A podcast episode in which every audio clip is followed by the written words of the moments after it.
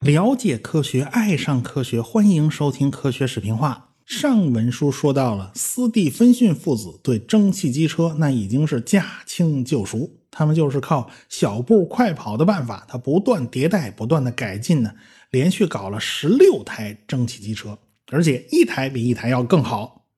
与此同时啊，社会上也开始有大批人士啊，这个认识到。火车和铁路的巨大潜力，就开始为火车和铁路摇旗呐喊。我们上次提到过啊，当时一位英国作家叫托马斯·格雷，就干了一件后来孙中山曾经干过的事儿啊，那就是画地图。他为英国铁路的发展和规划构建了一个宏伟的蓝图，可惜就是没人理他，最后自己穷困潦倒死了。铁路在整个社会上已经有了一定的舆论基础了。给斯蒂芬逊父子巨大帮助的人呢，是威廉·詹姆斯律师啊。他开始是个律师，后来成为地产代理人和企业家。他倒是看到过斯蒂芬逊制造的火车头，他就觉得，哎呀，这个东西代表着未来呀。他就写了封信给他的好朋友，叫爱德华·皮斯，就把这个斯蒂芬逊的火车头啊，这夸的跟朵花似的。他说呀。斯蒂芬逊先生的蒸汽机车超越了一切我看到过的类似的发明。我认为斯蒂芬逊先生在发明蒸汽机车方面的功绩仅次于不朽的瓦特。瓦特已经在1819年去世了。瓦特在推动工业革命这方面的确是贡献巨大。斯蒂芬逊能获得詹姆斯律师这么高的评价，跟瓦特平起平坐、相提并论，那绝非是浪得虚名的。不过到此时为止啊，詹姆斯律师并没有见过斯蒂芬逊啊。后来詹姆斯上门去拜访斯蒂芬逊，那斯蒂芬逊还受宠若惊啊，以前没见过这么大的老板呢。詹姆斯心里也开心呐，终于见到偶像了。詹姆斯的好朋友皮斯是达灵顿的一个商人，达灵顿呢就在英格兰的东北角啊。这个人特别喜欢铁路，而且非常有使命感，他并不是完全奔着钱去的。那当然了，没钱是万万不能的嘛。皮斯就牵头组织了一个斯托克顿到达灵顿铁路委员会啊，要筹措一大笔钱，当然是非常重要的事儿，而且是头等大事嘛。但是麻烦事不仅仅在资金方面，还要勘察线路，还要跟反对铁路的人做斗争，还要发动舆论战。那时候双方报纸那都是有大批税军的。达伦顿到斯托克顿这两个城市呢，都是在英格兰东北角的。都在蒂斯河畔，斯托克顿靠近入海口，北边五十公里外就是纽卡斯尔。纽卡斯尔可以说是铁路的老窝嘛。纽卡斯尔靠近海岸，所以各大煤矿呢都有铁路直接通到港口，因此啊，煤炭运输上它就赚了便宜。它上船去伦敦特别方便，所以伦敦烧的煤很多都是来自于纽卡斯尔的。达林顿这边它也有煤矿啊。但是因为它不靠海嘛，眼巴巴的就看着纽卡斯尔赚钱，自己这边煤运不出去，因此达林顿的煤矿到出海口斯托克顿建一条铁路，那是有强烈需求的。皮斯组织的这个铁路委员会啊，也都是当地的什么企业家、有钱人呐、名流士绅呐，他们有这个需求，他们造铁路的另外一个动机呢，就是造福乡里。因为这两个城市的制造业都很发达，物流顺畅的话呢，成本就会降低，竞争力也会变强啊。但是话要说清楚啊，铁路是一码事儿，蒸汽机车又是另外一码事儿。当时很多的铁路线路啊，都是用马来拉的，而不是用蒸汽机车。当然也有讨巧的，就是利用落差啊，车厢自动从高处滑向低处，这一段它根本就不需要动力。那碰上上坡该怎么办呢？那就利用固定蒸汽机来牵引啊，在山头上弄个蒸汽机，然后挂个钢索，从山坡顶上把这个车厢啊给它拽上去，拽过了山头呢，剩下的就是就是蒸汽机就不管了，你自己滑下去算了。所以常用这种固定蒸汽机牵引的办法来拉。对于这个皮斯先生来讲，他不过也就是想造一条马拉铁路啊。这个想法在当时是顺理成章的，因为在大家印象里啊，蒸汽机车那速度啊太慢了，你还风驰电掣呢，你比走路都快不了多少啊，比运河里头的船还要慢。等到1821年，斯蒂芬逊前来拜访，他就找皮斯聊天啊。这皮斯才明白，哎呀，原来蒸汽机车早已非无下阿蒙，已经可以跑得这么快了。从此，皮斯先生就来了个一百八十度的大转弯，成了蒸汽机车坚定的拥护者。皮斯先生就在铁路委员会里边舌战群儒，终于说服了大家，咱就用蒸汽火车头吧，咱就别用马来拉了。但是最后折腾来折腾去，留了个尾巴，他要求啊。跟马车能兼容啊，就是说，假如我不用蒸汽机车，至少马拉货车也能跑。那这俩有啥区别呢？那区别大了。假如不考虑马跑，那么轨道就可以用枕木来垫；假如考虑马跑，那就没有办法用枕木了。否则那一格一格的，你让马跑，它很容易摔倒的。所以动力系统的区别就会导致轨道方案完全不同。那这个难题呢，就留给了乔治·斯蒂芬逊。斯蒂芬逊就被任命为达林顿斯托克顿铁路的总工程师。这是斯蒂芬逊第一次全面掌握整个工程技术的所有技术标准呢。首先就是马拉和蒸汽机，你怎么玩兼容呢？铁轨是不能用枕木的，那又该怎么铺设呢？有办法，怎么办呢？就用一块一块的方形石头排成两大列。啊，这两大列上面各放一根铁轨，这样的话，两列石头之间是没有碍事的障碍物，它没有枕木嘛。这马跑起来也方便，蒸汽机呢，当然也就没什么太大问题。第一个兼容性问题算是解决了，下面的问题就是轨道宽度的选择性问题了。这个轨道宽度的选择影响了世界两百年，至今为止，国际标准轨道宽度还是一千四百三十五毫米。这个标准就是斯蒂芬逊留下来的。今天世界上百分之六十的铁路都是标轨，比这个宽的叫宽轨，比这个窄的叫窄轨嘛。呃，从前有个传说，就是说这个轨道的距离呢是古罗马战车的车轮的轮距啊，这个轮距是由马屁股宽度决定的啊。你说这个说法，它不能说没道理。啊，这个战车必定要比两匹马那屁股宽才行嘛。后来出现的铁路呢，也是长期用马来拉货车的，自然而然这个宽度你就得比两匹马这屁股要宽，这是毫无疑问的嘛。但是这个数值啊，并不是只考虑马屁股的事儿啊，因为当时已经建立了不少的隧道，车辆是不能比隧道更宽的，车轴必定要比车厢呢还要再短一截儿。所以当时的铁路马车的宽度啊是七英尺，那么车轴长度呢，斯蒂芬逊就定在了五英尺四点七五英寸，也就是一千六百四十五毫米。考虑到轮子边缘的厚度，最小轮距呢，也就是一千四百一十六毫米。早期的轨道距离啊，设定在了四英尺八英寸，也就是一千四百二十二毫米。后来就发现呢，这个轮子噪音太大，磨损太厉害。没办法，再放宽一点标准，也就是现在的一千四百三十五毫米。一八二二年的五月二十三号，从达林顿到斯托克顿的这个铁路就开始铺设铁轨了。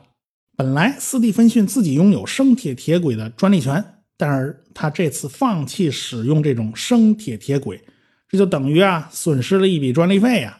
但是他还是采用了贝德林顿铁厂制造的锻铁铁轨。但是有人就不干啦，生产生铁铁轨那个生产厂商他跳出来阻挠，其实撒鼻子眼有你什么气儿啊？真是，最后啊还是皮斯先生出来协调，熟铁铁轨咱铺百分之八十，生铁轨道咱铺百分之二十啊，大家掺和一下，OK 完事了啊，别闹了啊，别闹了啊！最后皮斯和斯蒂芬逊父子合资成立了一家蒸汽机车公司。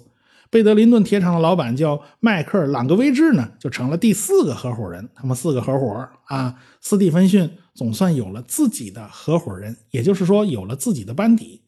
达林顿铁路上运行的火车头都是这个公司的产品。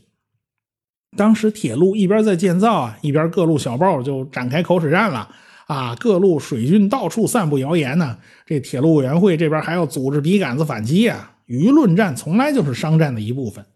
斯蒂芬逊父子就加紧工作，到了一八二五年九月份啊，铁轨就全线铺通了。举办了通车典礼啊。通车典礼那日子，你得选一黄道吉日啊啊！为啥呢？天气得好啊，天气不好就麻烦了。因为那时候火车它没有驾驶室，整个全敞着，就连客车它都不带顶棚。要是赶上下大雨的话，这客车就变移动版游泳池了啊！所以必须挑选晴天啊。好在这一天真的是晴天周边的吃瓜群众就呼噜呼噜呼噜全跑过来了。大家都没见过蒸汽车头啊！实际上，蒸汽机车已经诞生二十年了，可见呢，这个传播范围实在是不广。乔治·斯蒂芬逊就驾驶着运动号机车就开动了。首先一生火，那车头就开始冒浓烟呢，这火星子到处乱飘，好多吃瓜群众的衣服上都被烫出好多小洞啊！你别说，蒸汽机的轰鸣声真是蛮大的，好多人吓得摸头就跑。蒸汽车头拖带着试验号客车和十一节拉煤拉面粉的货车，以及后边还挂着十四节拉工人的货车，就向前飞驰。整个列车长度一百二十二米，车上一共三百多人呐，平均时速有十二点八公里一小时，某些下坡路段呢就能达到二十四公里一小时。那年头呢还没有发明汽笛，也没发明什么铁路信号系统，这乔治啊只好让人骑着马在前面开道啊，看见铁道上有人有马的，赶紧把他们轰走，不然火车过来就全压了。啊，他当时这些人都没这个意识，他根本就不知道火车过来是很危险的一件事下午三点四十五分，世界上第一列蒸汽牵引的商用列车就完成了它的旅程。一路上啊，乔治·斯蒂芬逊是提心吊胆的，他生怕出问题。列车抛锚这还好办啊，就怕是铁路桥啊承受不住车的重量的塌了，那麻烦就大了。好在一路平稳，没什么太大问题。到了终点站，就斯托克顿，有四万人前来迎接啊，七尊礼炮是发炮致敬，教堂也纷纷鸣钟庆祝。在达林顿车站上车的时候是三百人，现在下车的时候足足有六百五十人，这人都哪儿出来的？这都是，估计就是半路上停车的时候啊，有人蹭车，看着这东西新鲜，反正坐车也不要钱啊，就就就蹭车呗，就往上挤呗。还有卖挂票的有没有？我就不知道了，反正蹭车的比坐车的还多。啊，这事闹得挺热闹。到晚上，哎，这成功了嘛？开庆功宴呢，铁路委员会的所有人都喝得酩酊大醉，高兴啊，开心呐。包括总工程师乔治·斯蒂芬逊。斯蒂芬逊已经创造了历史。他的一个朋友说：“现在还不承认蒸汽机车比马车强，那他肯定是个老土嘛，老顽固。”是啊，铁路。必将成为廉价的交通工具，有钱赚呢，谁都挡不住的。你像这个蒸汽机车呀，风霜雨雪他不在乎啊，水上运输比它慢，而且费用比它高。这倒不是说水运效率低，而是运河那过路费太高了，是是这个人家闹的。斯蒂芬逊收获的不仅仅是荣誉，还有经验。而且建造达林顿铁路，他也培养了一支团队，这是非常非常宝贵的。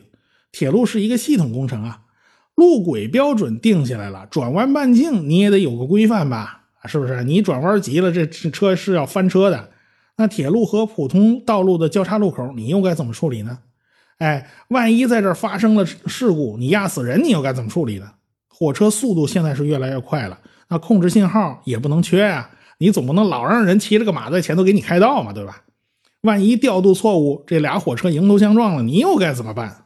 所以这一系列问题都要解决。就在达林顿铁路的修建过程中啊，这个利物浦和曼彻斯特之间修建铁路的这事儿，他也提上了议事日程。两个城市的市民先去和这个运河航运业主啊这展开协商，您是不是把那过路费给我降一降啊？啊，我这儿这太贵，我受不了啊！可是人家就是不答应嘛，啊，人家就吃定你了嘛。倒是利物浦的市民提出，咱修铁路吧，咱不在水里泡着了。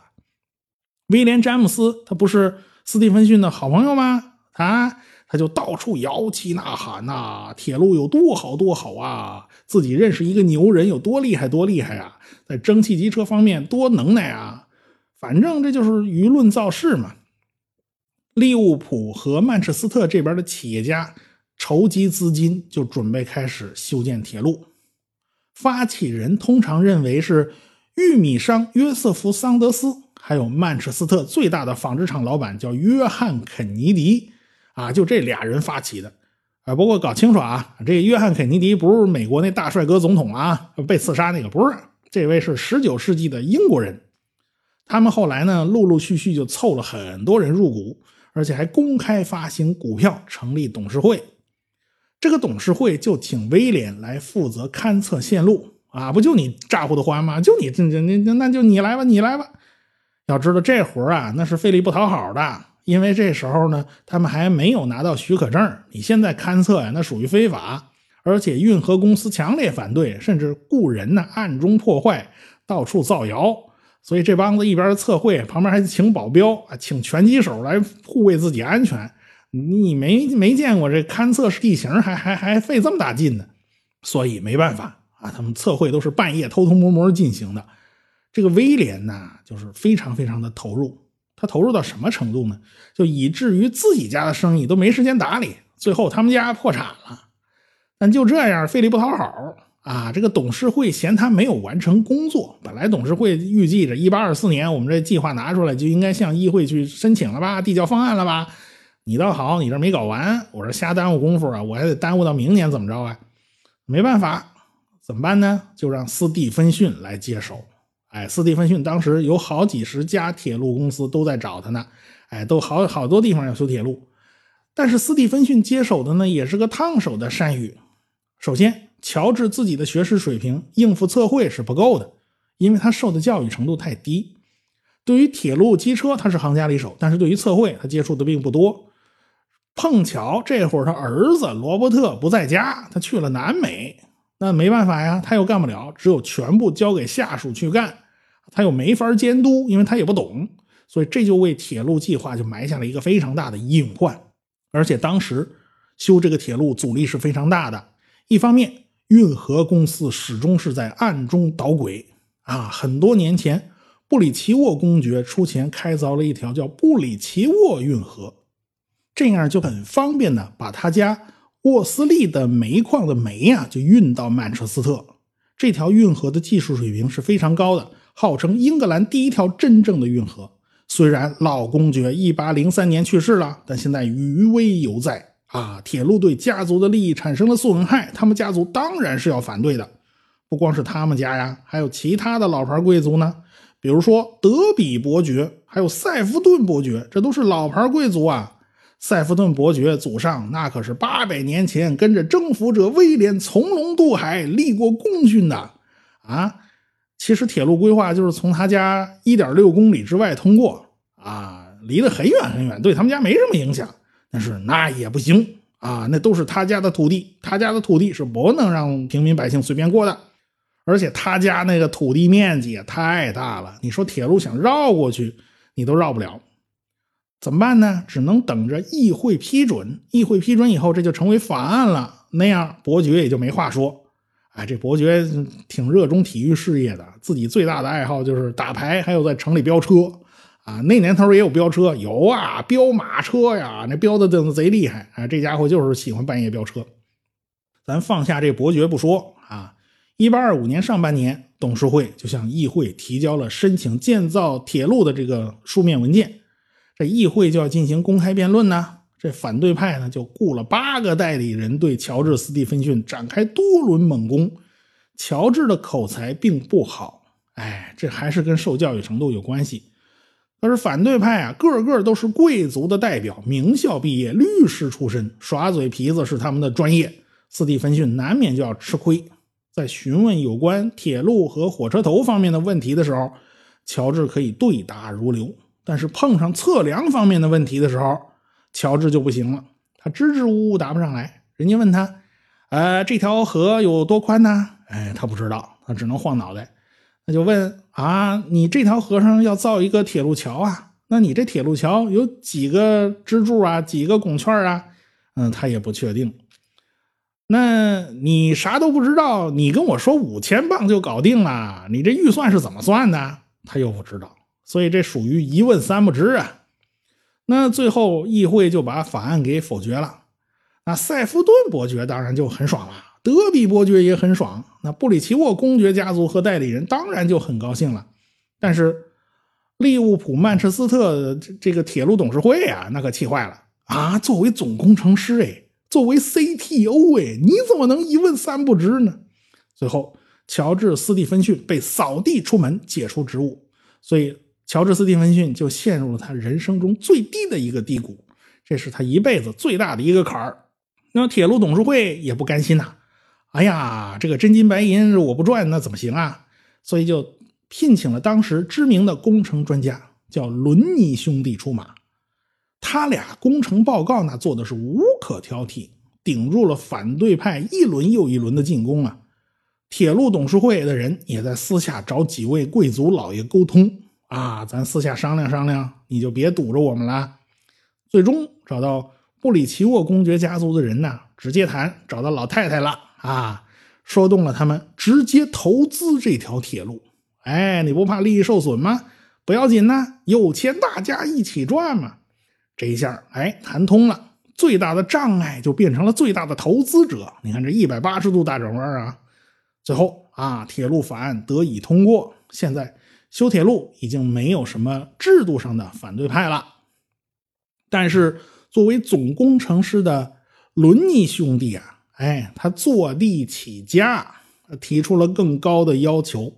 这董事会一时就陷入困境了，到底该怎么办呢？谁能接手这烂摊子呢？转了一圈没找着合适的人。正在这个时候，达灵顿斯托克顿铁路获得了成功，而且运行效果很很好呀，一年能运几万乘客呀。这斯蒂芬逊的声誉终于再次回升，他从谷底里终于熬出来了。利物浦曼彻斯特铁路董事会最后决定请乔治斯蒂芬逊回来。担任总工程师，哎，这一折腾啊，这乔治终于走出了人生的低谷，开始向他人生辉煌的顶峰冲击了。到现在为止啊，人为障碍都已经扫清了，下一步解决的就是大自然的障碍了。那下一步该怎么办呢？咱们下回再说。我是刘敬正，我是汪杰，我是吴英明，我是王木头。我是旭东，我是卓老板，我们是科学声音。